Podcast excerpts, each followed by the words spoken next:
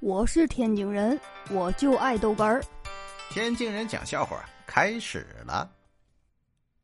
这个大毛啊要去打二毛，然后二毛啊就哭着大声的说：“你给我等着，嗯，我去叫我哥大美来。”大毛说：“好啊，我等着。”这五分钟之后啊，二毛哭着回来了，“嗯，我哥不在家。”哎呀，大毛被二毛的真诚感动了，又把二毛打一顿。不在家，不在家，不在家。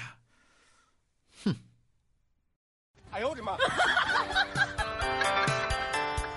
这几天呢，说是在大漂亮国有个叫老白灯的人，这老白灯是愁眉不展呐，吃不香是睡不着。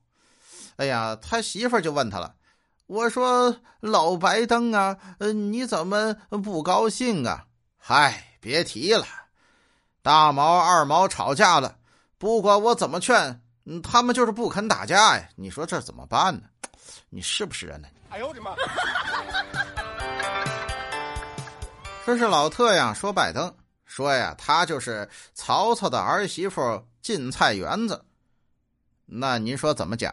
哎，真鸡拔菜呀！然后这个老白灯呢说这个老特，说老特呢就是隔壁吃花椒，啊什么意思？啊麻了隔壁，你总统怎么一嘴芦胡渣子呢？哎呦我的妈！我是天津人，我就爱逗哏儿，欢迎继续收听。